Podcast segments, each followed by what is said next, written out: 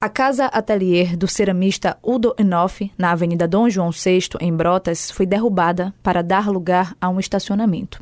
O crime consiste no fato de que o imóvel é de evidente interesse público. Dali saíram inúmeros azulejos que marcam a memória visual da cidade e constituem um verdadeiro patrimônio histórico.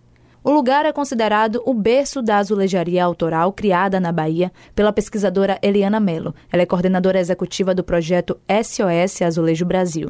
Também, há 12 anos, se dedica ao estudo e preservação da azulejaria contemporânea brasileira. Ela se disse devastada com a notícia.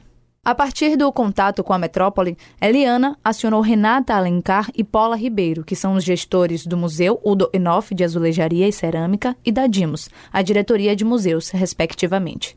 A partir disso, eles se dirigiram ao local e solicitaram à empresa responsável pela obra que a equipe do IPAC pudesse realizar, com segurança, a retirada dos azulejos que ainda permanecem integrados aos muros lateral e frontal.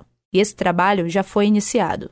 Sobre a importância do imóvel, agora totalmente perdido, Eliana lembrou ainda que, além de local de trabalho, o espaço também servia a reuniões e trocas de experiências entre artistas. O que era o ateliê de Lupinoff? Era uma, um trânsito da, da vida cultural da Bahia, onde se faziam os encontros, onde os artistas iam encomendar, os artistas iam pintar. Ele dava curso, ele foi chamado pelo reitor Edgar Santos para dar aula na, na universidade, começa a, a fazer um tratamento terapêutico em presídios, em manicômios, em outras fundações. Assim, ele desenvolve de uma forma muito ampla o seu trabalho.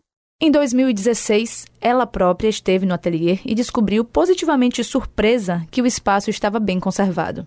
Àquela altura, o responsável era o ex-genro de Udo, Fred, que após a sua morte assumiu o ofício da azulejaria.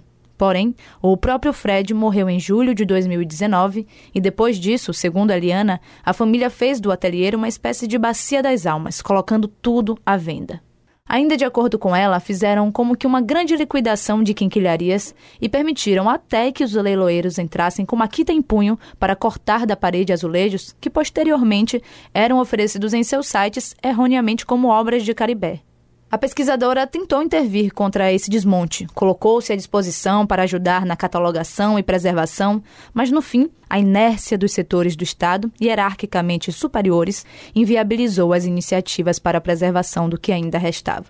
Udo Inoff nasceu na Alemanha em 20 de maio de 1912 e faleceu em Salvador no dia 7 de junho de 1994.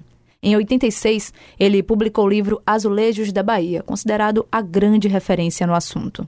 Em meio aos embrólios do leilão da Quinta do Tanque, ao abandono do edifício do Instituto do Cacau, a ruína do Solar Boa Vista, a demolição do ateliê de Udo Enoff é mais um capítulo da falta de cuidado com a memória da primeira capital do Brasil, de uma geração que realmente parece não compreender a riqueza da cultura que herdou.